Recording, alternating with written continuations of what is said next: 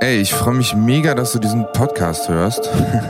ich bin Johannes Riggelsen, ich bin Filmemacher und Fotograf und beschäftige mich seit mehreren Jahren mit dem Thema Ehrlichkeit und wollte einen Podcast produzieren, in dem in Anführungszeichen ganz normale Menschen interviewt werden und ehrliche Antworten auf intime Fragen geben. Viel Spaß mit der heutigen Folge.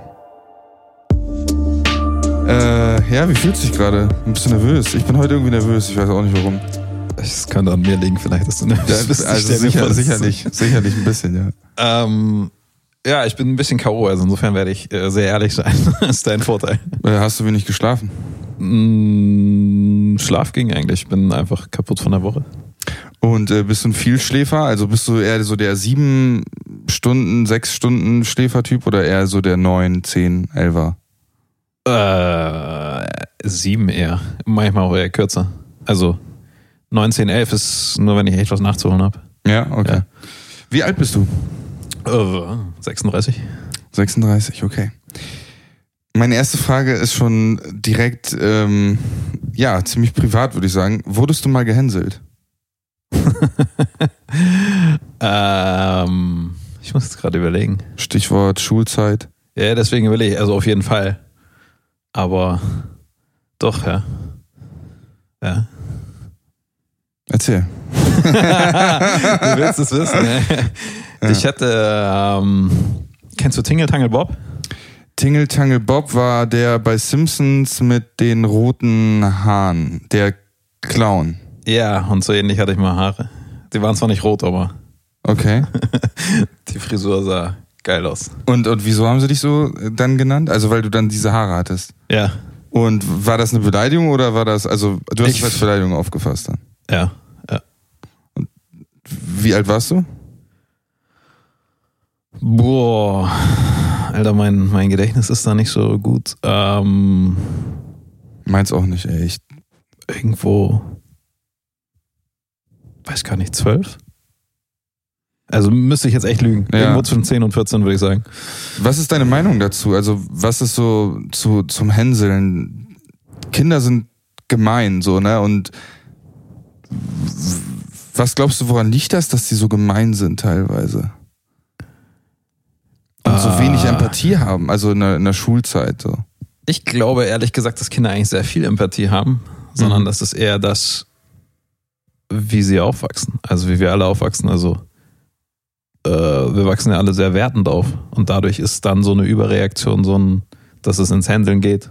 Mhm. Also ich glaube, das, was ich zumindest, ich habe eine ganze Zeit lang viel mit Kindern gearbeitet auch und äh, das ist ich würde sagen, von Natur aus haben die eigentlich Empathie. Die wissen es nicht immer einzusetzen, aber ich glaube eher, dass es ein Zurechtfinden in der Erwachsenenwelt so ein, so ein Ding, so du bist gut, du bist schlecht, äh, weil die ja selber gerade eigentlich in der Phase sind, Mama und Papa gefallen zu wollen, so mhm. ungefähr. Also so was Komplexes eher einfach zu machen, so.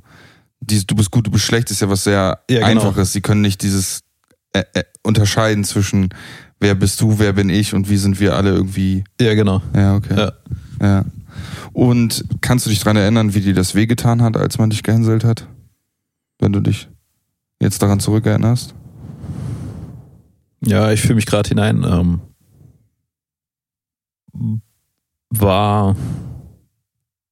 Naja, uncool trifft trifft's jetzt zu wenig, glaube ich. Also ich fand das damals schon ziemlich scheiße. Man muss dazu sagen, äh, ich war damals total introvertiert ohnehin. Also das war eher so ein. Introvertiert? Ja, ich ja. habe es mir nach außen nicht anmerken lassen, ja. dass es mich trifft, quasi. Ja. Also jetzt nicht so das Rumgeheul, aber äh, das Gefühl innerlich war eher schon so ein,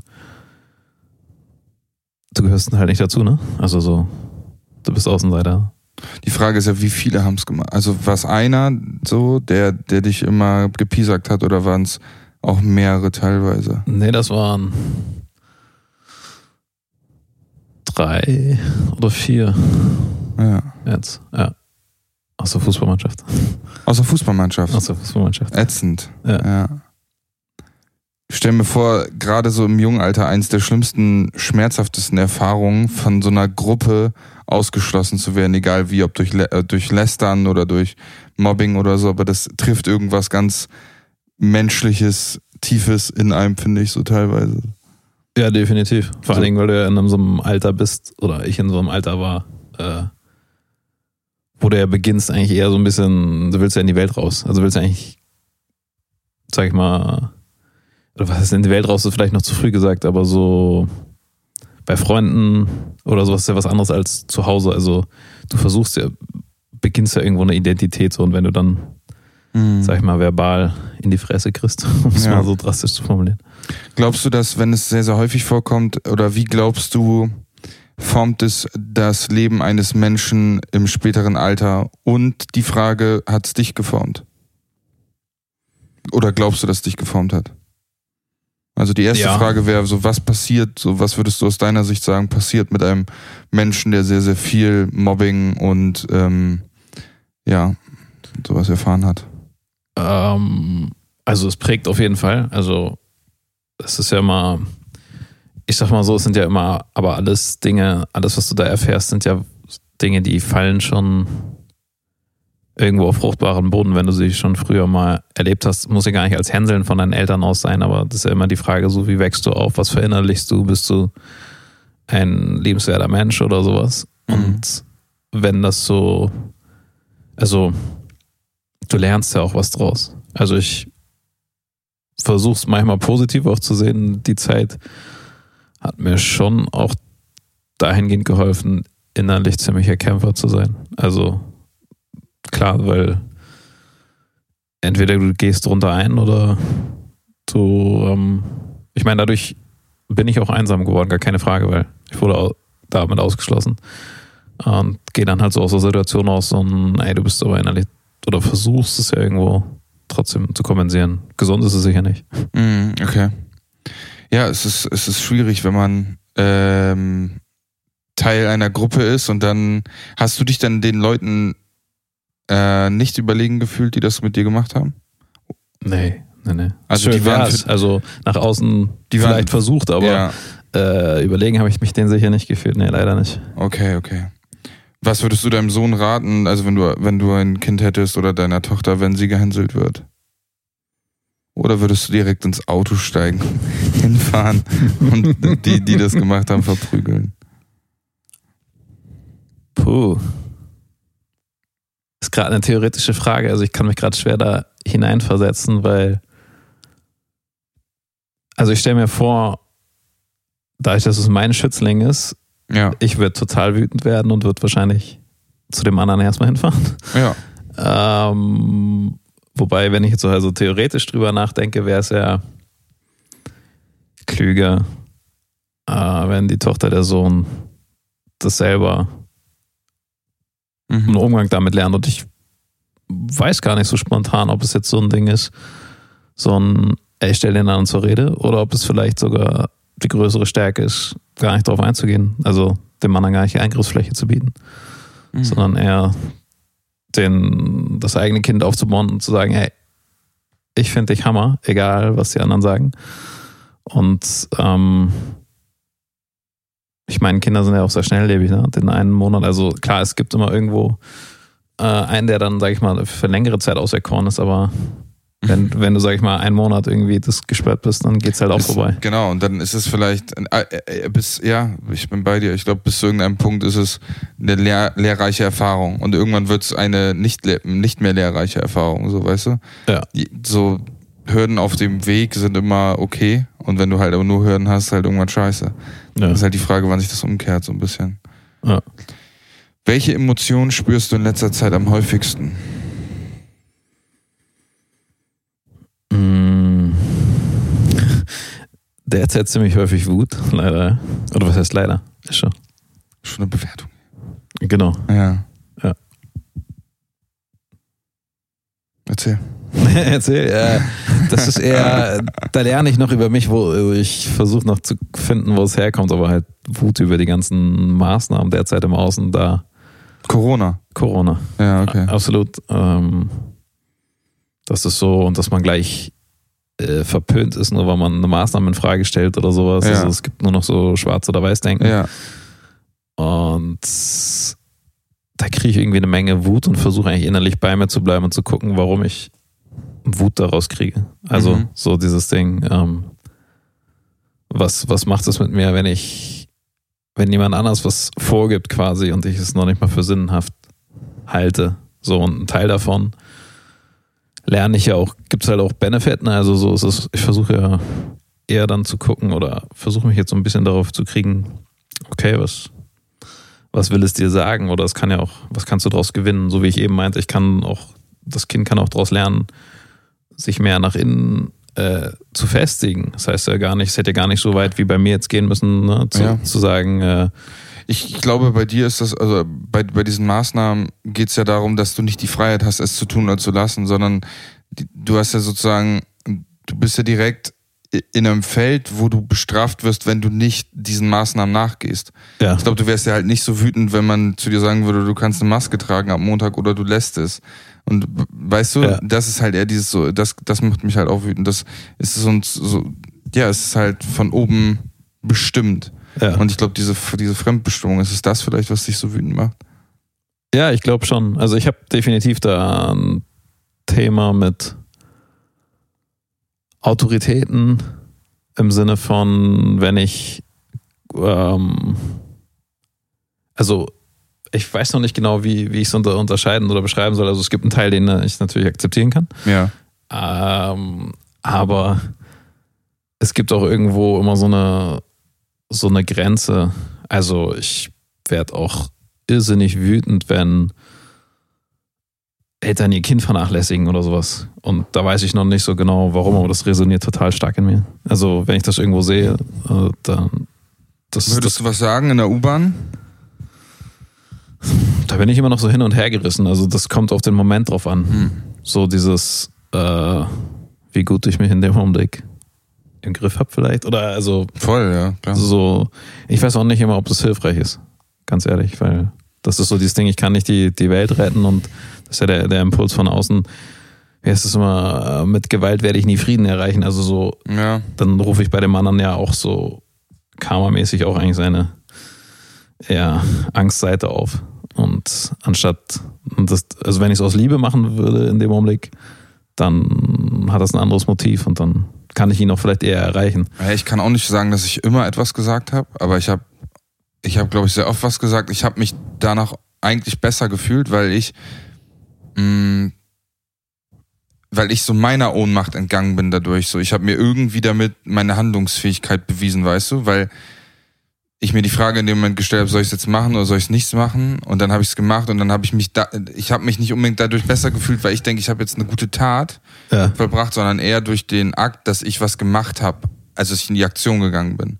Ja. Und ähm, hier der ähm, Marvin, der radikal ehrlich Trainer, der hat letztens erzählt, dass er halt auch so, der ist immer im Park und hat, sieht immer so einen Typen, wie er seinen Hund immer so eine Ohrfeige gibt so, oder zwei. Alter, da und der, der aggressiv. meinte dann, ist er auch einfach ausgerastet. Also er hat das öfter gesehen und er hat dann einfach irgendwann ist er ausgerastet, hat ihm das dann, dann meinte er, wenn du einmal deinen Hund schlägst, so, dann schlag ich dich so. Ja. Und, er, und dann hat er mir ein Zitat geschickt, ähm, manchmal muss man etwas sagen, nicht um äh, den anderen zu verändern, sondern weil du dich sonst veränderst, wenn du es nicht sagst. Schönes Zitat, ey. Mag ich auch. Also, so, von wegen so, du machst es für dich in dem Moment. Es geht gar nicht Ja. um die Person, weißt du? Ja. Die, die ist vielleicht leider noch auch nach der U-Bahn-Fahrt zu dem Kind irgendwie scheiße. Ja. Aber du hast so für dich so deine Power irgendwie so gefunden, hast gesagt so, ey, ich finde das scheiße und ich sag dir das jetzt so. Ja. Mhm. Ja, ich, ich stelle mir vor, da kommt es immer viel auf den, auf den Moment an oder ob ich eben demjenigen sage, ich, ey, ich finde das scheiße, wie du das machst oder ob Ja. ich so wertend daherkomme, weil wenn jemand anders wertend daher, mir gegenüber daherkommt, dann mag ich es halt auch nicht.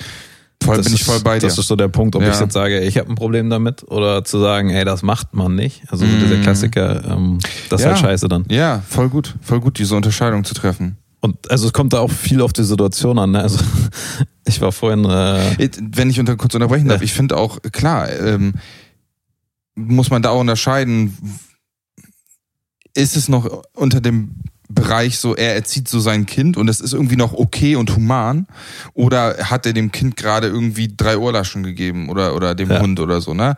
Und da muss man, da finde ich, da muss man halt auch für sich so wissen, aber da ist die Grenze, da gehe ich jetzt rein oder ey, das ist vielleicht noch sein, sein Business. So Ja, traurig ja. es ist. ja, ja, bin ich voll bei dir. So. Ja, wollte ich, ich habe dich gerade unterbrochen. Ich Ja, würde gerne alles hören, cool. was, Das- du, was du sagen wolltest dazu. Ja, alles cool. Also bin ich voll bei dir so in, in der Unterscheidung. Also Gewalt ist definitiv eine Grenze. Bei mir so, wenn ich physische Mhm. Gewalt sehe. Ähm, ich finde aber halt so, dass seelische Gewalt echt unterschätzt wird auf Dauer. Also Ja. es ist ja so wie jetzt auch, sie warnen immer davor, dass jetzt häusliche Gewalt steigt oder sowas. Ja. Und ja. Ja. aber die Leute können halt auch kaum anrufen, weil wenn derjenige, der, der Peiniger Ja. dabei ist im Raum, wirst du auch nicht anrufen, weil du kriegst nichts Na, gescheuert. Boah, ja, grausam. Man Und- will das nicht wissen, ne? Nee, eben, ich wollte gerade sagen, aber das ist, das ist so das, das Typische, so wie jetzt, wir sind wir alle in Panik, so und so viele Leute sterben, hören wir jeden Tag. Vorher sind auch schon weltweit jeden Tag 25.000 Menschen gestorben. Alle neun. Sekunden stirbt ein Mensch an, an, an Hunger, ne? Ja, und keinen interessiert es, halt Keinen anstecken ja. und nicht vor der Haustür. Und das macht Ja. mich wütend. Ja. Ja, ich finde auch diese, diese unsichtbare Angst vor dem Virus ist halt ein bisschen, ich, die, also jeder wie er will und jeder wie, wie er Angst haben möchte. Nur ich sehe irgendwie Leute, die kommen mit einer, äh, so quasi in den Mundschutz runter, stecken sich eine Kippe rein, gehen zu Lidl, gehen zu Lidl rein, so holen sich sechs, sechs Packungen Chips, acht Liter Cola. Ja. Ey, wo, äh, so, hast du keine Angst vor irgendwas anderem als den Scheißvirus eigentlich so? Weil wenn du das so weitermachst, dann ist nicht so gut für dein Herz Nee. äh, und deine Lunge und was weiß ich. Also so, ich finde halt, es ist nicht angemessen oft teilweise so. Aber wie, wie sind wir jetzt darauf hingekommen? Ich hätte noch Ich dachte auch gerade, wir schweifen ziemlich, ziemlich ich, ich hätte noch die Frage Corona ab. gehabt, äh, ich meine, mich interessiert die einfach, mir kam die einfach in den Kopf, weiß nicht, ob psychologisch ist oder nicht, ist auch egal. Aber ähm, hättest du eher, wüsstest du, ob du eher bei einem Tier eingreifst oder bei einem Menschen? Bei einem Wäre es beim Tier einfacher vielleicht, wenn du einen Hund sehen würdest, weil du selber einen Hund hast? ob einfacher, weiß ich nicht. Ähm, beim Menschen kommt es sicher aufs Alter drauf an.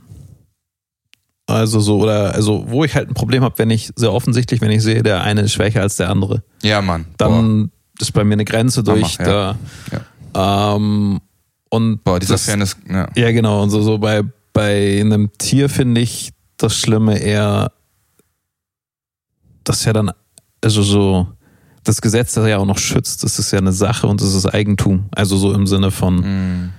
Das finde ich so schlimm, weil dir dann einige ja richtig blöd kommen, wenn du was sagst, so von wegen, es ist mein und ich kann machen, was ich will. Mm, mm. Dann denke ich mir so, Alter, verpiss dich, es ist ein Lebewesen. Also so, Ja. sorry, wenn ich das so direkt sage, ja, aber ja, ja. ist alles gut. Ja. Du hier, darfst, du- hier darfst du alles sagen. Ah, perfekt. Das ist, es ist, hier, hier ist so wie dieser Beispiel im Fernsehen, wenn du so reingehst und dann siehst der Priester, dann kannst du alles, du darfst alles sagen. Aber du willst wirklich jedes Geheimnis wissen. Ne? Jedes Geheimnis, Alter.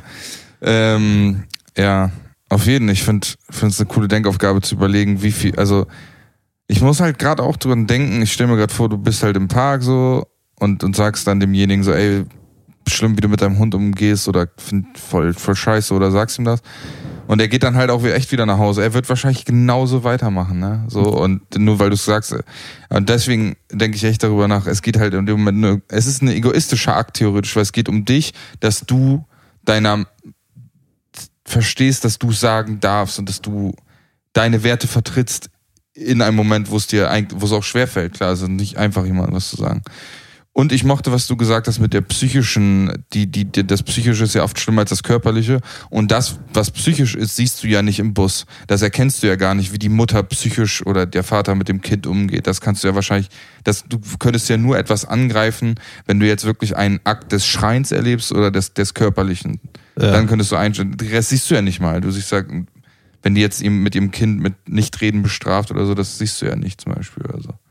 Ja, na, ich sag mal, was, was du halt derzeit ja häufig viel kri- mitkriegst, also jetzt nicht derzeit auf Corona bezogen, sondern einfach so im Zeitalter von, von äh, Smartphones, wo alle 24-7 online sind. Jo. Ähm, wenn ich schon merke, also umso länger man sich damit beschäftigt, wie viel, gerade umso jünger, die Kinder sind ja aus Resonanz lernen. Hm. So, äh, sie versuchen ja irgendwie sich zu erfahren und versuchen es durch die Außenwelt und wenn sie halt eigentlich ja nicht wahrgenommen werden, weil deine Wahrnehmung gerade auf dem Handy ist, Hm. das ist eher so, wo ich manchmal ein bisschen Sorgen habe, aber ich will das gar nicht schwarz malen. Ich meine, das, das wird man sehen, aber so, Oft haben die ja selber schon ein Handy dann in der Hand, weil die. Ja. ja, ja, gut, das, das sind schon ältere dann, ja, oder was heißt ältere, aber naja. ja, Ich sehe schon auch Jüngere manchmal mit so ja, ja, stimmt, drauf. ja. Oder Filmen drauf, schnell ablenken. YouTube Ja, genau. Kids Hauptsache, oder so. dann finde ich aber den Blick auch immer so schon so apathisch, aber ich dachte auch gerade an dem Beispiel, was du gerade sagst mit dem Hund im Park. Ich habe manchmal eher den Eindruck, dass sie dann hinterher sogar nochmal die Wut eher dran auslassen, so von wegen, wegen dir hat mich jetzt einer wütend gemacht. Mhm. Ja, das sind die ganz schlimm Psychopathen. also so, ja, wo ja. du so denkst, ja. Du es nicht und dann ist immer so dieses Abwägen, äh, wo tu, womit tue ich jetzt gerade Besseres, in Anführungsstrichen, ohne das werten zu wollen eigentlich. Aber ähm, deswegen, also ich versuche mich derzeit immer richtig viel zu beobachten und es fällt mir nicht, nicht immer leicht, dann irgendwie ruhig zu bleiben, sondern eher die Frage, okay, wo kommt's her, warum Ja, mir fällt gerade ein, was, wie, wie kann man es dann richtig machen?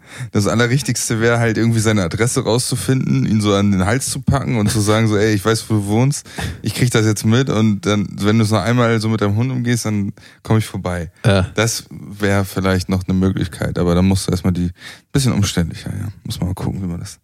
Ja, aber Aber ich, ja- ich bin gespannt, wie ich nach unserem Gespräch so, wenn ich nochmal irgendwie sowas sehe, wie ich damit umgehe. Also ich sag's oft und ja, und klar, kann, kann leider echt sein, dass wenn du einen Psychopathen triffst, der dann eingeschüchtert ist von deiner Art, dass der das an seinem Hund später rauslässt, weil du ja. Ja. Aber ich, also ich komplex, Alter. Muss Total. ich sagen, voll komplex gerade, weil ich habe so zwei Seiten gerade in mir. Die eine sagt so, ich will unbedingt was sagen, der andere denkt sich auch, ja, was ist, wenn das scheiße ist? Ja. ja, vor allen Dingen finde ich halt das, das Spannende, so dieses, mh, oder was heißt Spannende, das klingt jetzt schon fast neugierig, aber eher so dieses, warum triggert das so derbe schnell die Wut? Also es ist ja irgendwas, glaub, womit du korrelierst in dem Augenblick, dass dein Gegenüber gerade in unterlegener Situation ist. Genau, und das, genau. Also der Hund möchte in dem Augenblick ja nicht bestraft werden, sondern der sieht ja irgendwie dieses minimal Gute auch äh, in dem Menschen, wenn er in dem Augenblick von ihm Schläge kriegt oder sowas. Also der könnte ja genauso zubeißen und abhauen oder was, aber das macht er halt nicht. Naja, aber weil er auch der einzige Ernährer ist für den Hund. In dem Moment. Ja, ich, ich glaube eher, dass, dass Hunde oder also grundsätzlich Tiere da eher, eher bedingungslos Liebe schenken Ah, als wir Menschen. vielleicht ist es bei, ich, ja, ich glaube beides. Ich glaube schon, dass sie auch ein, ein, ähm, ja, dass, dass sie den als Ernährer sehen, von dem sie Essen kriegen und ein Dach über dem Kopf und vielleicht gar nicht wissen, welche Fähigkeiten sie haben, draußen zu überleben zum Beispiel oder so. Aber klar, du hast auf jeden Fall recht, auch mit dem, ja, vielleicht lieben sie, das ist ja noch trauriger eigentlich. Ja. Und ich glaube, dass ich, ich weiß nicht, ich glaube irgendwie, dass es zwei Gruppen gibt, die sich irgendwann unterscheiden. Entweder sind die, die ein großes Fairnessverhalten haben, so wie wir beide. Ich habe auch das echt krass und ganz schlimm. Ähm, also, ja, oder du bist halt derjenige, der gerne mit auf der Seite steht, der Leute, die andere runtermachen. Ja. Und äh, ich glaube, je nachdem, was man selber erfahren hat, äh, kommt man auf irgendwelche Seiten dann. Ja, und vielleicht gibt es auch noch eine dritte, weil ich stelle mir manchmal vor, dass, Manchen ist alles egal. nee, noch nicht mal alles egal, aber ich glaube, dass beide Seiten, die du gerade beschrieben hast, im Endeffekt aus Angst noch handeln. Mhm. Also das eine ist Angst über die Situation, vielleicht das Mitgefühl oder so, also so diesen, dem Wunsch, dem Unterlegenen zu helfen. Mhm. Das andere ist, jemanden anders zu strafen, ist ja auch meistens aus Angst, weil man selber mit eigenen Gefühlen nicht klarkommt. Ich meine, da, Mhm. und die Perspektive, dass jemand aus, aus Liebe handelt dabei, ähm, die kriege ich gerade da nicht rein, aber ich stelle mir mal vor, die muss es irgendwo geben. Klar, boah. Jo, wenn wir schon bei Hunden waren, ähm, da habe ich eine Frage. Ja. Wenn dein Hund für einen Moment lang sprach, ich weiß, du liebst deinen Hund, deswegen habe ich die Frage, fand ich die toll, als ich die heute aufgeschrieben habe. Dein Moment, äh, dein Hund könnte für einen Moment lang ähm, Sprache verstehen. Ja. Sagen wir mal für einen kurzen Abschnitt, eine Minute oder so, oder für einen Satz. Was würdest du ihm dann sagen? Ich liebe dich. Also, wenn es wirklich darum geht, was ich sage, ja. Einfach ich, ich liebe dich und das. Ähm, Magst du dein Futter? nein, gar nicht mal. Das erkenne ich auch so. eher glaube ich, oder vielleicht so, so, ein, so ein Satz, was ähm, so größtes Geschenk des Lebens oder sowas. Das ist also, also was, was sehr wertschätzendes. Geil. Auf jeden Fall. Also, ja. Auch wenn es häufig genug Herausforderungen sind, weil es halt eben nicht äh, 0815 Hund ist, ähm, ist, glaube ich, besseren Lehrmeister übers Leben kenne ich nicht. Also, Und mh, glaubst du, dass dein Hund das auch jetzt schon weiß, ohne Sprache? also ich stelle es mir vor, ich kann nicht reingucken, Mhm. aber das ist ja eben das genauso wie umgekehrt, wo ich versuche dann zu lernen. Mhm. Das ist ja auch nicht so, dass wir uns Briefe schreiben oder äh, sprechen, sondern es ist ja sehr viel über Nonverbales, über Verhalten, True. beobachten Ja. und gucken, was ja. passiert und Ja. immer wieder hinterfragen, so dieses, ey, okay. Ist Warum es so? dir trotzdem wichtig, auch in, einer, auch in einer Beziehung, dass Liebe verbalisiert wird? Also, ein, du bist mit jemandem zusammen und der zeigt dir durch 100 Millionen Taten, dass er dich liebt ähm, oder sie dich liebt. Aber ist es dir auch wichtig, es manchmal zu hören? Ja, es ist mir, also, ja, ich mag es zu hören. Ich auch. Ich finde es auch irgendwie wichtig. Ich weiß nicht warum. Aber ich finde es auch wichtig, ja. Ja.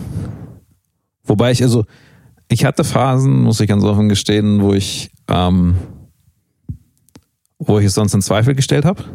Also so im Sinne von, äh, du liebst mich nicht, wenn du es mir nicht sagst, so ungefähr, oder wenn du nichts tust dafür. Aber jetzt so mehr und mehr, umso mehr ich mich mit mir selbst auseinandersetze, ist es eher so ein, dann bin ich immer so eine Phase des Brauchens, weißt du, also so dieses, ey, ich brauche das jetzt die Bestätigung von dir oder so. Ja. Und eigentlich ist ja eher das ist ein, ist ja ein Gefühl auch so des Vertrauens, wenn das da ist, dann muss mir derjenige das jetzt nicht hundertmal am Tag sagen. Mhm. Also dann ist es eher so ein ja, schon ein Gefühl. 100 Mal nicht am Tag, aber die Frage ist eher so, gehört ver verbales Äußern von ähm, Wertschätzung, Liebe dazu für dich?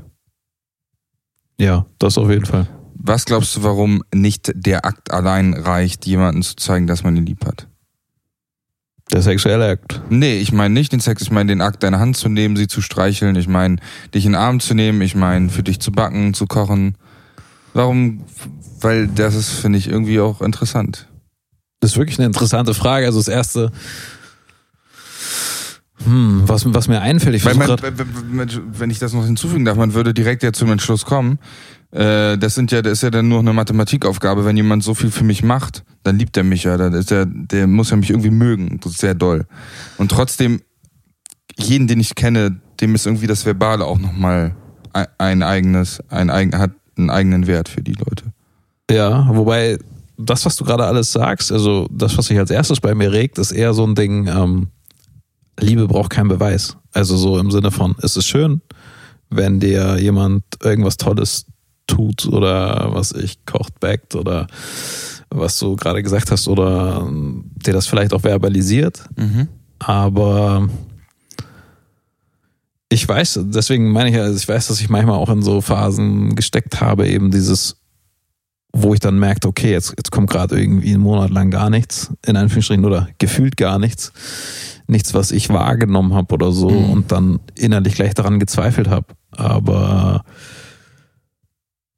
da muss ich sagen, hat sich jetzt vieles bei mir verändert. Also im Sinne von, so wie ich sage, es ist kein, kein Brauchen mehr. Es ist, ich schätze es trotzdem wert. So und das mache ich aber auch im normalen Zwischenmenschlichen. Also selbst wenn ich in einen Café gehe und einfach derjenige ist mir einfach nett gegenüber oder so, dann finde ich das einfach nur ehrlich zu sagen, hey, danke oder finde ich also finde ich cool. Und jetzt kann man natürlich sagen, danke ist jetzt noch nicht, ist jetzt noch nicht, ich liebe dich so.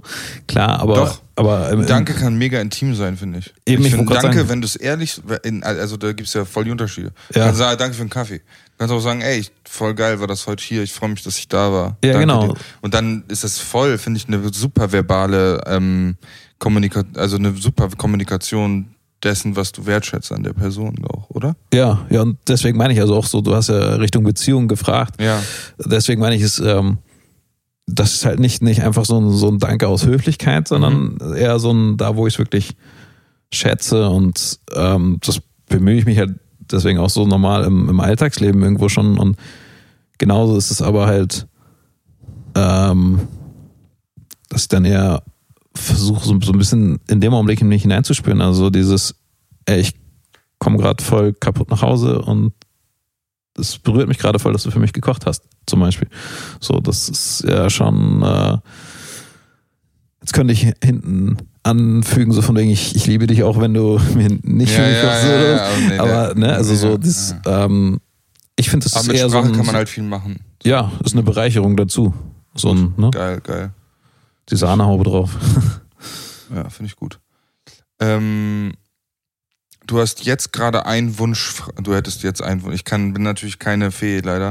Aber angenommen, du hast einen. hättest, auch. Ja, scheiße. Vielleicht ja doch. Aber das würde ich halt niemandem verraten, wenn ich es könnte. Aber ähm, du hast jetzt einen, du hättest jetzt, jetzt gerade in diesem Moment einen Wunsch mit deiner gesamten Lebenssituation und allem drum und dran. Ja. Äh, der Wunsch muss sich auch auf dich beziehen, nicht auf die Welt. Du kannst jetzt nicht sagen, ich hätte gerne, dass alle, alle Frieden ist, sondern Ja. für dich ein Wunsch. Ganz egoistischer. Also im positiven Sinne egoistisch. ja. Was würdest du dir wünschen? Ähm, ich wäre jetzt gern. Nee, nee, nee. Ich, ich wäre jetzt gern an einem bestimmten Strand in Dänemark. Ähm, Geil, Ja. Mann. und würde da mit einem. Du könntest dir aber auch theoretisch ein Flugzeug wünschen, dann kannst du immer nach Dänemark. Also, Ja, okay, okay. Ja, so ausgewiesen war ich jetzt gar nicht. Nein, Nee, okay. ich, ich hatte mir die gleiche Frage schon mal, also ich, ich mag diese Frage, ähm, wo, weiß ich, schon, schon ewig her, jetzt also Anfang des Jahres, wo so die erste Panik in Bezug auf Corona aufkam, dass es Mhm. auch hierher kommt. Da gab es äh, zwei Kollegen, die sehr panisch wurden im Büro und ich habe mir so diese Frage gestellt und ich stelle sie mir ehrlich gesagt häufig in letzter Zeit, also nicht nur jetzt in letzter Zeit in diesem Jahr, sondern in den letzten Jahren, dieses, was, wenn heute dein letzter Tag ist? Einfach Mhm. nur so, nicht so die ganze Bucketlist, was willst du noch erleben, sondern wirklich Ja. so in dem Moment, zack. Ja. Und manchmal ist das halt so, ey, ich will, ich kenne da so ein kleines Café am, Arsch der Welt oder sowas, wo ich jetzt gerne diesen Crepe essen würde. Hammer, Alter. Und danach kann ich sterben, ist okay. Hammer, Digga, Hammer. Aber und deswegen sage ich so, jetzt Diese gerade, Dinge sind die, ich schwöre, Gänsehaut, Alter. Das sind, genau das sind die Dinge, finde ich auch, die total viel Wert haben. Diese kleinen. Ich erinnere Ja. mich nämlich auch an einen kleinen Ort in Griechenland, wo ich mal einen Kaffee getrunken Gib, gib, eben, das, mich dahin, Scotty, Alter, alles gut. genau. Und So, das ist, die da ist nicht viel, da ist einfach nur ein kleiner Ort. Ja, geil. Ja. Und bei dir wäre es ein Dänemark ein Crepe. Ja, Crepe würde ich auch nehmen, aber jetzt gerade, wir haben, wir haben ja noch schon mal etwas abendlicher Stunde, also ich würde jetzt, ähm, Was ich würde, ich würde, ja, ich würde so einen Sundowner mit so einem Softeis gerade machen da am Strand. Geil, Das ist ein riesen Strand da und, ja. Geil. Ich war noch nie in Dänemark. Vielleicht musst du mir nach diesem Podcast mal erzählen, wo ich da hin soll. Alles klar, mache ich. Geil. Erzähl mir von der schwersten Zeit in deinem Leben. Puh. Gute Frage. Ähm, weil Schwerste hat so eine Bewertung in sich, finde ich. Also, Die in dem Moment schwer war, die du jetzt, kann sein, dass du sie jetzt als lehrreich empfindest, aber in dem Moment, die, Mhm. eine Phase, in der du dich in dem Moment sehr, also sehr schwer war, für dich zu handeln. Für mich schwer zu handeln war es, als ich mh, ja, wahrscheinlich, also ich, ich bewerte das halt mittlerweile anders, oder was heißt, ich versuche es nicht zu bewerten, aber ich sehe es mittlerweile schon als Chance, aber wo ich ähm, ja nach einer Narkose halt nicht, nicht vollständig aufgewacht bin. Also ich war bei Bewusstsein dann, aber ähm,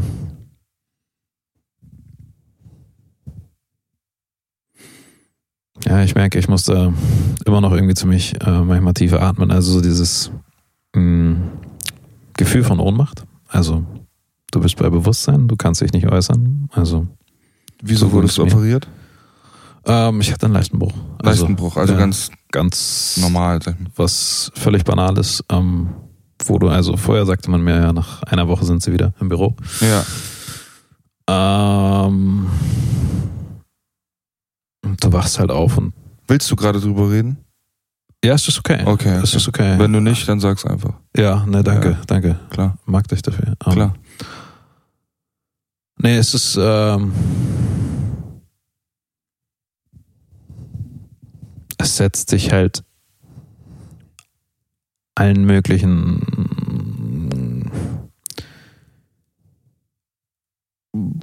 Kindheitsgefühlen oder Traumata in kürzester Zeit eigentlich aus, weil du bist dann über 30 und kannst aber auf einmal nichts mehr tun, außer dass du halt bei vollem Bewusstsein bist und Du hattest eine Krankheit. Also du kamst, du bist wach geworden, äh, so halb wach geworden nach dieser Narkose und die, du warst aber nicht wirklich da. Wenn genau, ich bin gibt es einen Begriff für Narkolepsie? Heißt das Narkolepsie? Ähm, sie haben es nachher ich wollte beinahe sagen abgetan, aber äh, definiert als anticholinerges Syndrom, zentrales anticholinerges Syndrom, also auf, mhm. das, auf das Nervensystem ausgehend irgendwie. Bin jetzt kein Mediziner, aber ähm, ich habe sie halt komplett ja mitgekriegt und dieses Piepen, wo sie, ne, wenn du angeschlossen bist und so, mhm. das habe ich heute noch im Ohr auf eine gewisse Art und Weise. Also jetzt nicht kein Tinnitus, sondern eher, wenn ich das irgendwo höre, auch mm. in Filmen oder sowas, dann ist es eher immer oh, ein bisschen. Mir spürt sich alles zusammen. Ja, also so dieses mh, mm, eher, weil du kannst, oder ich konnte in dem Augenblick meinen, meinen Körper nicht kontrollieren, ich konnte mich nicht mitteilen, ähm, konnte die Augen nicht aufmachen, ähm, aber du kriegst halt alles mit. Also so, du kriegst mit, dass die Ärzte um dich rum auf einmal nervös werden, dass die diskutieren und da war es ja ein Schwede, Vorteil eigentlich für mich eher, dass ich deren Sprache nicht spreche, also Fachbegriffe. Mm. Ähm, du hattest du die Augen offen, als du oder weißt du das noch? Als, nee, als du die Ärzte anfangs nicht. Also ich, sie haben ja irgendwann mir was verabreicht, wo es dann eher Bam auf war mhm. für eine Zeit lang und das war, sag ich mal, wie so ein Aufputschmittel wenn man so möchte. Also, und dann ging es ja erstmal in die andere Richtung. Also, so dann dachte ich, oh, es ist überstanden und habe den Ärzten mitgeteilt, dass ich sie gerade gehört habe. Ja. Aber der Moment hielt lang, halt nicht lange an, sondern dann fing mein Körper an, äh, ähm, ja, zu, der Pulsschlag wurde immer schneller, Atmung wurde nur noch hechelnd und sie haben mir dann äh, hier was vor den Mund, so von wegen, dass ich nicht hyperventiliere. Ja, genau. Ja. Das, also, ne, das irgendwie, und dann habe ich immer angesprochen, dass ich langsam atmen muss, aber ich konnte nicht mehr, mein ganzer Körper hat angefangen zu krampfen. Ähm, bis mich dann halt irgendwann wieder ein bisschen eindämmern mussten und ja, das Spiel habe ich ein paar Mal hin und her gemacht, ne? Also, das würde ich jetzt zumindest als nicht einfache Zeit beschreiben. Definitiv. Ähm, weiß schon mal nicht so dieses seelische und körperliche, was schlimmer ist. Deswegen weiß ich gerade nicht, ob es, also, oder tat mich damit so schwer, es als schwerste Zeit zu beschreiben, aber schön ist anders. Boah, ich werde traurig, bin voll geschockt. Und ja, krass. Ja, ich. Ich merke auch, es ist so gerade interessant, irgendwie darüber zu sprechen, weil ich merke, ich muss mh, mich konzentrieren, darüber zu sprechen und ich atme tief oder so. Mhm. Take your Aber ich ähm, breche jetzt nicht in Tränen aus oder so. Also anfangs fiel mir das sehr schwer, darüber zu sprechen und auch so dieses, mh, da hatte für mich das Ganze noch noch mehr Dramatik inne, also so im Sinne von da kamen Bilder wieder. Also jetzt habe ich schon auch Szenen im Kopf, aber eher so traumamäßig. Also so, da wollte ich anfangs nicht so drüber erzählen oder hab's halt so abgetan. Oder das mit den Ärzten stelle ich mir vor, ne? Das ist so. Ja, also es ist eher. Das mit den Ärzten ist das eine. Hm, für mich die schwierigste Erfahrung war eher das danach, also als sie mir halt irgendwas gegeben haben, dass es, ähm, das, also so, dass, wo ich dann dachte, oh, es ist überstanden und dann, wenn, wenn du dann merkst, dass dein Körper nicht mehr reagiert, dass du, du kannst nicht mehr langsam atmen, dein Herzschlag wird nur noch schneller und dein ganzer Körper krampft auf einmal. Also, also dein Nervensystem macht, was es will, theoretisch. Genau, also das war für Ohne mich eher so auf deine bewusste, was du willst. Ja, also ich sag mal sonst so, wenn du dir überlegst, jetzt hebe ich das Bein, hebst du dein Bein oder und ich auf war, einmal ich, ich fand's so krass, als du, wie so ein Affe darum. Ja. Ich fand's so krass, als du meintest, dass du dann diese, diese Reaktion hattest, diese körperlichen, und dann haben sie dich wieder sediert mit irgendwas. Also du. Ich meine, und das war wahrscheinlich ja. das Richtige, und ich bin kein Arzt und keine Ahnung, aber ich find's so krass, weil das kam mir alles durch eine Sedierung, wenn ja. ich es richtig verstanden habe. Und dann kriegst du das, dein Körper weiß nicht, kommt wieder in Action, macht vielleicht aber auch unwillkürliche Dinge. Ja. Und dann hauen sie dich wieder runter, so. Ja. Also das. Was, was geht in dem Körper dann? Aber also rein aus dem animalischen Aspekt, so wie musst du dich gefühlt haben? Wie muss der Überlebenstrieb Trieb in dir sich gefühlt haben, der, der eigentlich das so über, der will, der das schaffen will, so der, der Ganz, überleben will halt. ja, also ich merke auch gerade, ich werde traurig dabei, aber ähm, ganz ehrlich, ja, gab einen Moment, wo ich aufgegeben habe, ja. Also wo es Puh. Man hat es nachher auch ähm, interessanterweise nicht, nicht in dem Arztbrief, sondern später, wo es aufgearbeitet wurde, dann als Nahtoderfahrung deklariert. Eher das für mich Spannende daran war, dass ich echt nur noch in einem schnellen Rausch schöne Sequenzen hatte. So, Mhm. also Erinnerung. Aber ich kann dir nicht sagen, nach einem wievielten Mal, aber es war gefühlt so eine Wellenbewegung. Also ich war zwischen den beiden Extremen. Entweder bin ich weg, so, dann wieder in so einem Zustand halt, ne, ich bin zwar da, aber kann mich nicht artikulieren. Oder ich bin halt da und unkontrollierbar. Ja, und dann irgendwann hatte ich nur noch gehofft, dass egal wie, Hauptsache es hört auf. Ja. Also, also da war schon ein Augenblick, wo ich, wo ich mir dachte, ähm, und das musste ich sehr lange aufarbeiten, äh, im Sinne von, mh, ja, Hauptsache sind, sind alle versorgt. Also meine damalige Partnerin und mein Hund. Mhm. Und ja, man, dann ähm, da wollte ich auch nicht mehr, ganz ehrlich. Also, weil du weißt nicht, ob was, was schöner ist. Regen oder Traufe. Also irgendwann wollte ich nur noch aussteigen aus diesem Karussell. So, und ähm, Weil das, weil du gemerkt hast, dass das so dich so belastet mit dem.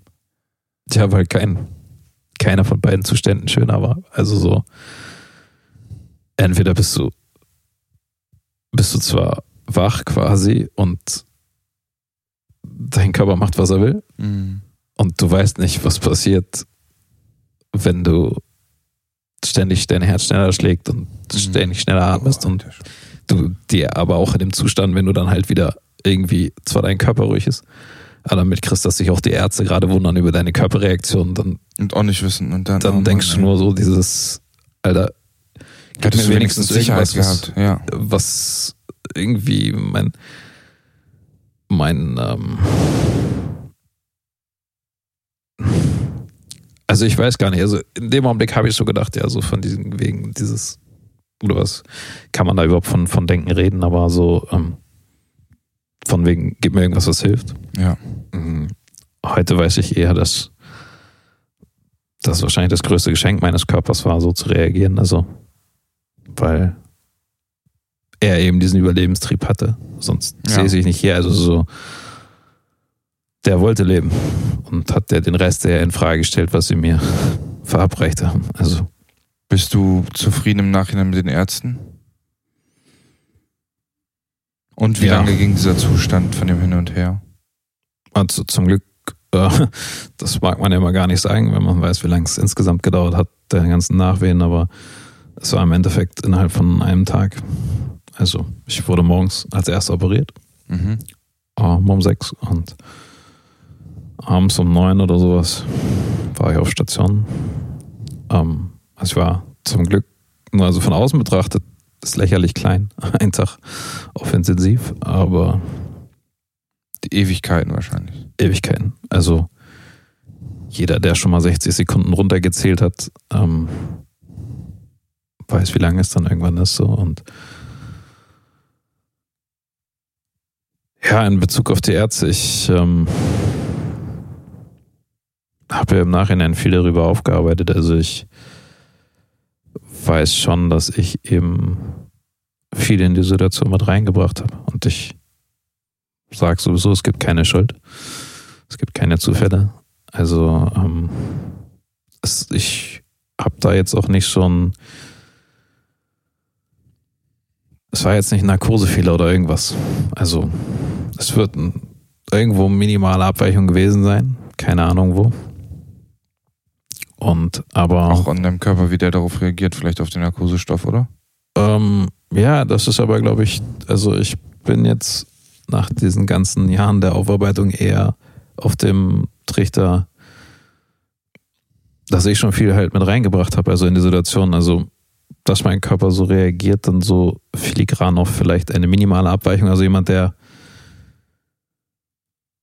bei vollständig guter Gesundheit vorher ist, der wird es vielleicht anders wegstecken. Also der wird auch so ein Problem Du warst eh schon überlastet so. Ja, ja, ja. Ich habe äh, wie sage sag ich das vornehmen? Ähm, hm. Arbeit war meine Auslastungsdroge. also, ja. also so entweder Arbeit oder Leistung. Also auch beim Sport musste ich übers Limit gehen oder so, um irgendwas zu merken. Und mhm. bei Arbeit genauso. Und im Endeffekt ist ja das, äh, bin ich vor seelischem Schmerz weggelaufen. So. Und, aber das heißt, der Körper ist vorher schon am, am Rande des Wahnsinns eigentlich gewesen. Mhm. Jahrelang. Also wundert es mich nicht, dass es irgendwann nur noch Und die Narkose war, war so, äh, was ist jetzt denn noch los irgendwie? Für den Körper jetzt? Ich glaube, die Narkose war einfach der sprichwörtliche Tropfen, der das Fass einfach zum Überlaufen brachte. Und das war einfach nur noch so, das wird so wahrscheinlich normal vielleicht gar nicht merken. Oder was heißt normal? War schon normal, aber so, ja. Wie lange hast du für die Rehabilität gebraucht? Insgesamt bist du halt wieder Gesellschafts, wie nennt sich das? Keine Ahnung. Bis, bis du wieder arbeiten konntest. Aber bis ich wieder arbeiten konnte, zweieinhalb Jahre. Ja. Und sprechen und so musstest du auch, ne? Dann ja, das war ziemlich tagesformabhängig. Also, ähm, also was heißt Tagesform? Momentabhängig, muss man sagen. Mhm. Manchmal hätte ich dir gegenüber sitzen können und hätte keine drei Worte rausgekriegt, sowas mhm. wie gib mir Wasser oder so, wäre schwer gewesen. Manchmal konnte ich das aber sagen und bin aber mitten zwischendrin weg. Also so wie eingeschlafen und genauso aber auch wieder so wie so. Also wieder, also ja, etliches vergessen immer zwischendurch. Ähm, also, ich freue mich, dass es, dass es dir besser geht jetzt. Danke. Danke. Mag, dass du das sagst. Ich habe noch so viele Fragen hier, die dann so wieder ins Oberfläche gehen. Ich kann das gerade nicht stellen. Ich kann gerade nicht irgendwie eine lustige Frage stellen oder so. Hm, stell alles, wo, wonach dir ist. Also, ich bin ja, ja, wahrscheinlich kriegen wir den U-Turn, wenn ich jetzt irgendwas frage, aber irgendwie für mich selber, ich finde es gerade, weiß ich nicht, komisch, nach so einer Geschichte irgendwas also, zu fragen, aber ja. Ich glaube eher, dass das Wichtigste ist für mich jetzt eher daran, ist eine, eine große Chance im Leben und das hat meine ganze Denkweise, meine ganze Auffassung des Lebens total auf den Kopf gestellt und im positiven Sinne. Also ich hätte mich nie so, so stark hinterfragt, glaube ich. Also ich habe schon immer hart an mir gearbeitet, aber auf eine andere Art und Weise.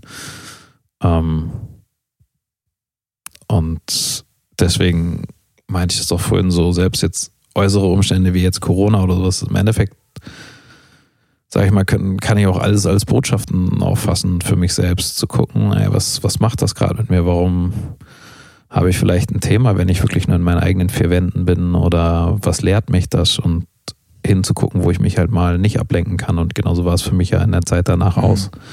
Wenn du auf einmal dich mit nichts ablenken kannst, weil du keine Leistung mehr bringen kannst, weil du nicht mehr, mehr einkaufen kannst oder so, dann bist du hart auf dich selbst geworfen und dann kommen scheiß Gedanken hoch, scheiß Gefühle oder sowas. Und ähm,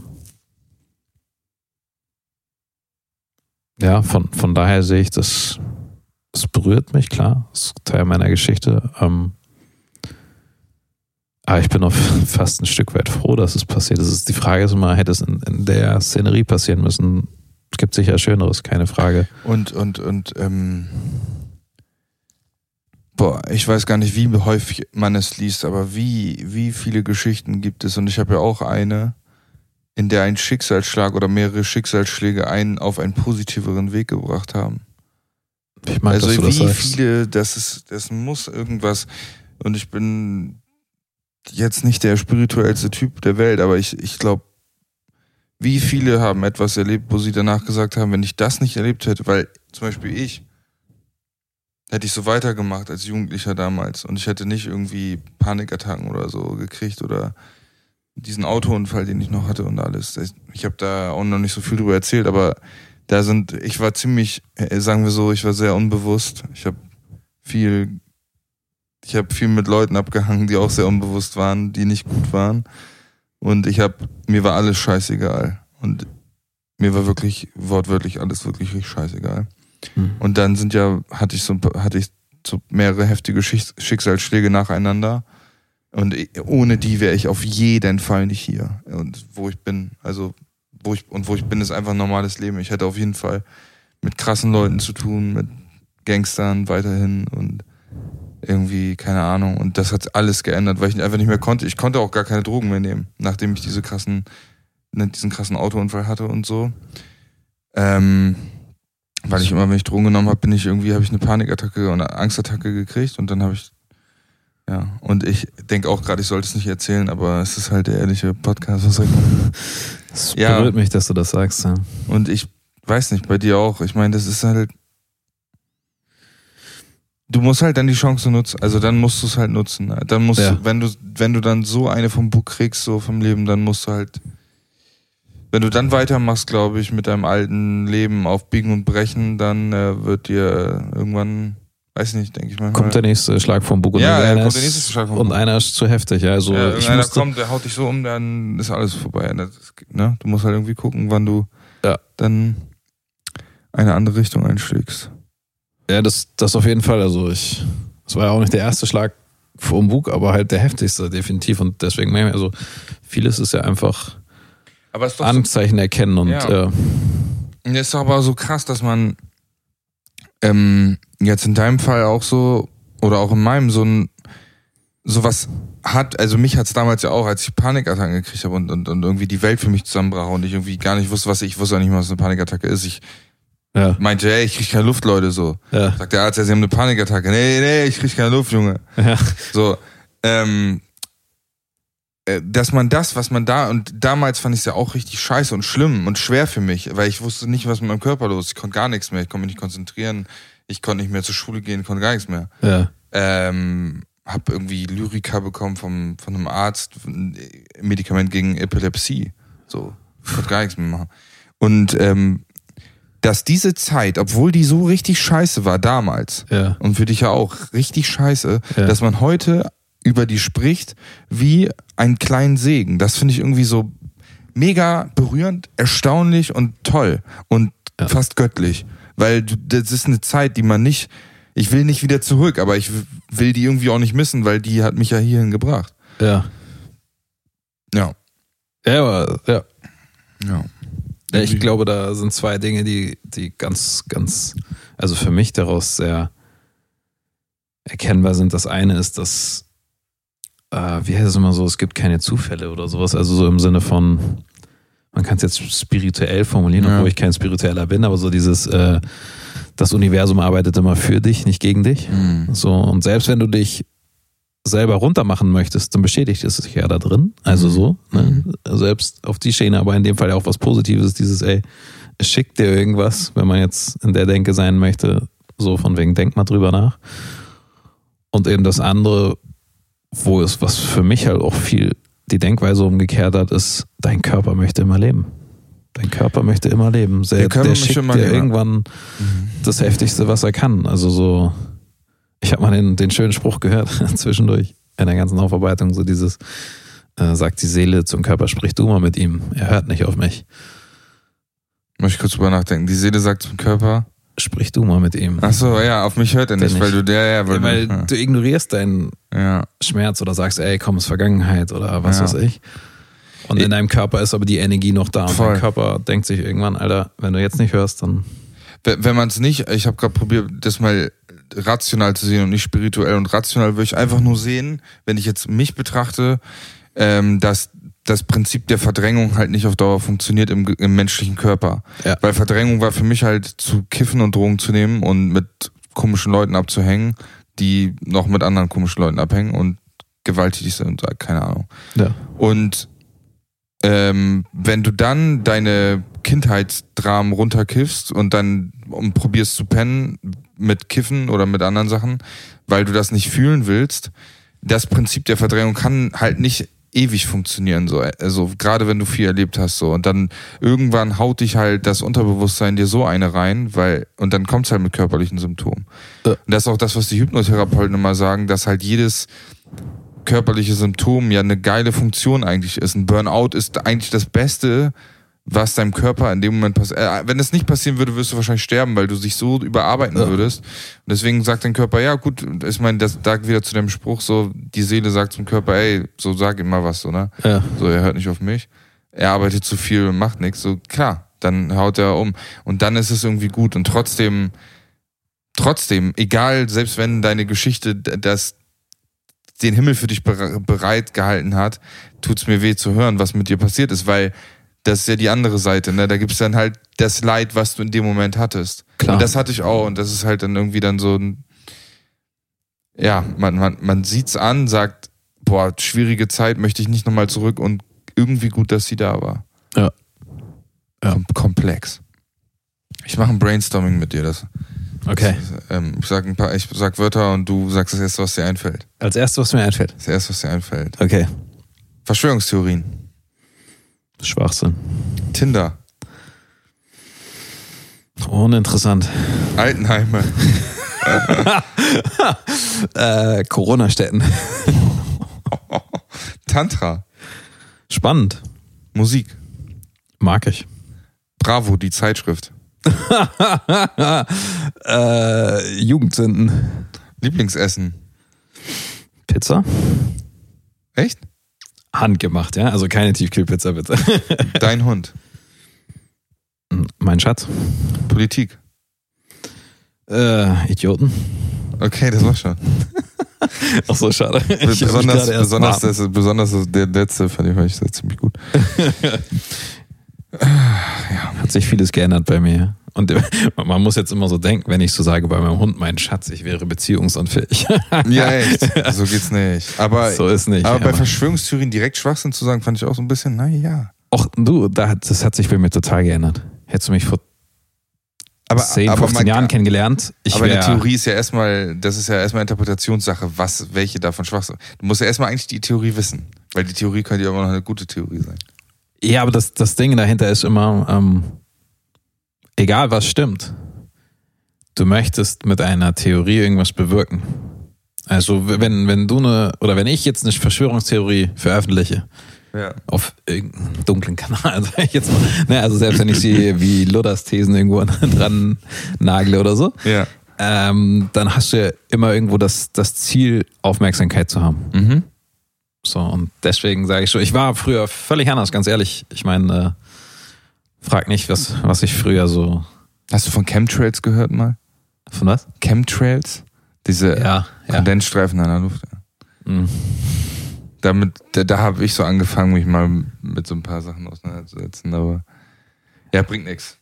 Ich glaube, ein Teil ist manchmal eher dran, aber das ist immer so der, der Punkt, äh, die eine Seite ist nicht besser als die andere, ne? Also so, wenn ich es ins eine Extrem kippe, kippe ich es in- ins andere, Ja. um irgendwas zu bewirken. Ja. Und auch wieder Komplexitätsvermeidung, ne? Also das ist so für mich Ja. so voll hängen geblieben. So das Gehirn will halt immer Energie sparen und wir haben keinen Bock auf komplexe Inhalte. Ja. Unser Gehirn will so, ja, richtig, äh, falsch. Und deswegen gibt's auch keine guten Debatten über, über Die haben wir schon lange verloren. Ja, also ne, auch, auch, auch was Corona angeht, gibt's keine guten Debatten und die Leute sind entweder du Bastard, du ziehst jetzt sofort deine Maske auf, du gefährdest die Menschheit oder äh, ey, ihr seid alle verschwör, ihr, ihr seid alle bekloppt und nimmt eure Masken runter, ihr, ihr Idioten. Ja. Also und das ist halt, die Menschen hassen Komplexität, so. Das ist Ja. für mich ganz Es- klar. Es ist immer einfacher zu sagen, Daumen Ja. hoch, Daumen runter, ey. ja, auf jeden Du bist ist Engel oder Teufel. auf jeden Facebook-Prinzip. Entweder ich like das oder ich like das nicht. Genau. Ja. Einen Tag eine Frau. Was machst du als erstes, yo? Frühstücken. Ach komm.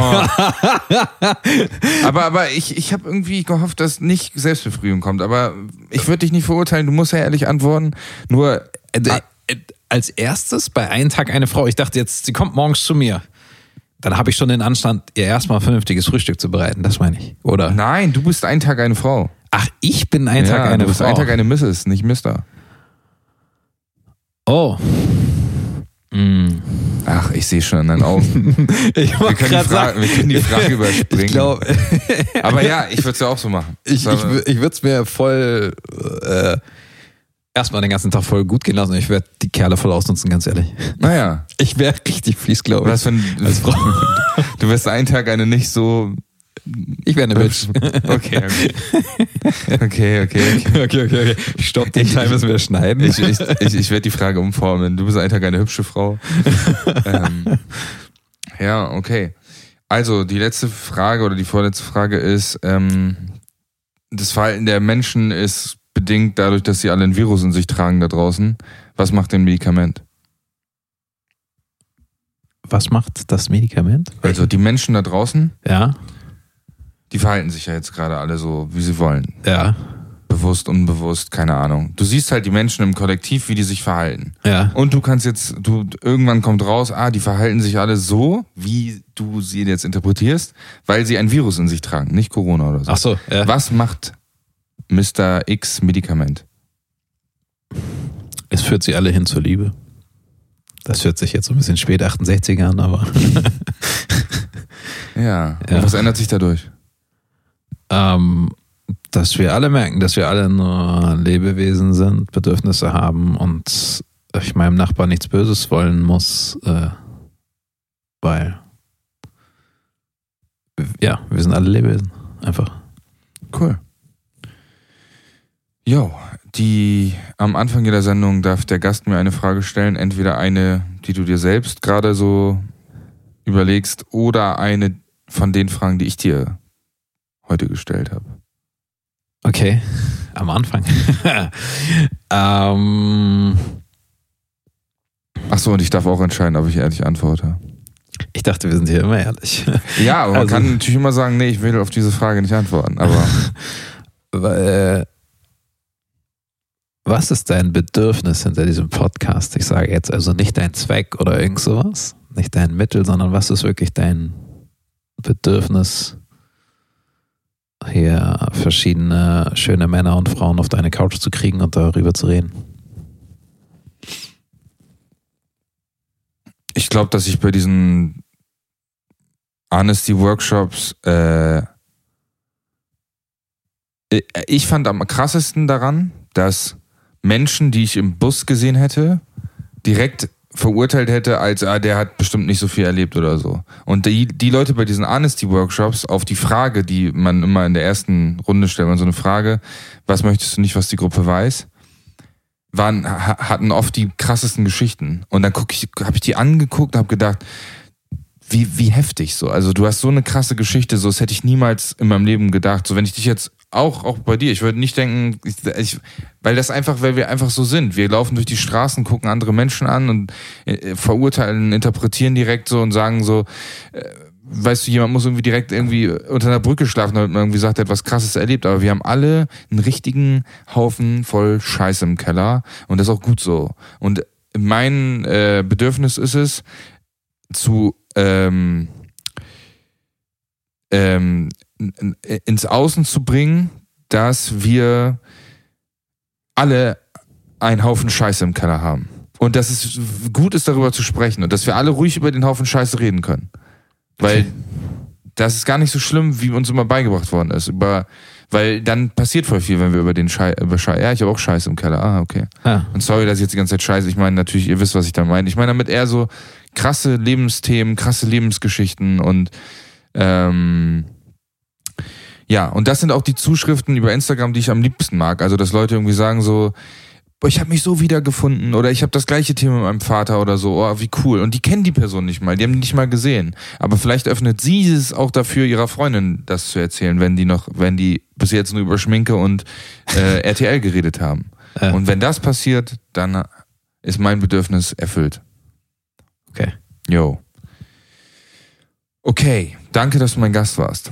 Ich danke dir fürs hier sein. Danke, dass ihr gehört habt. Ähm, danke, danke, dass ihr, was, was ist das für ein Deutsch? Danke, dass ihr diese Folge gehört habt und danke, dass ihr so viel die Folgen teilt. Und auch jetzt rufe ich euch wieder auf. Verlinkt mich bei Instagram, Johannes Riggelsen und das ehrliche Gespräch mit X und teilt die Folge so oft und wo ihr nur könnt.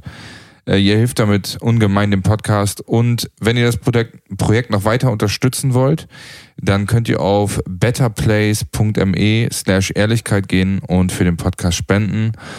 Und ich würde sagen, bis zur nächsten Folge. Danke dir. Ich danke dir. Bis dann. Ciao. Ciao.